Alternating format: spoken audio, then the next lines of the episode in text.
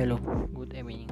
I am Moises Campillo and I will tell you about the event of living in the Yuk. I really like my town, it's very cute. The streets at this beach are transportation and drinking weather service.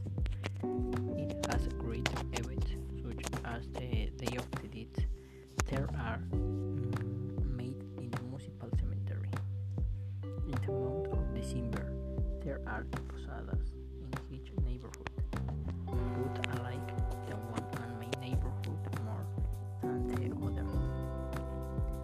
There are also commemorative parades in the September, March, May. It has a fire station and the center doctors.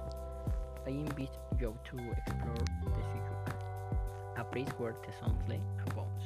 With that, it is there to. I wait for you.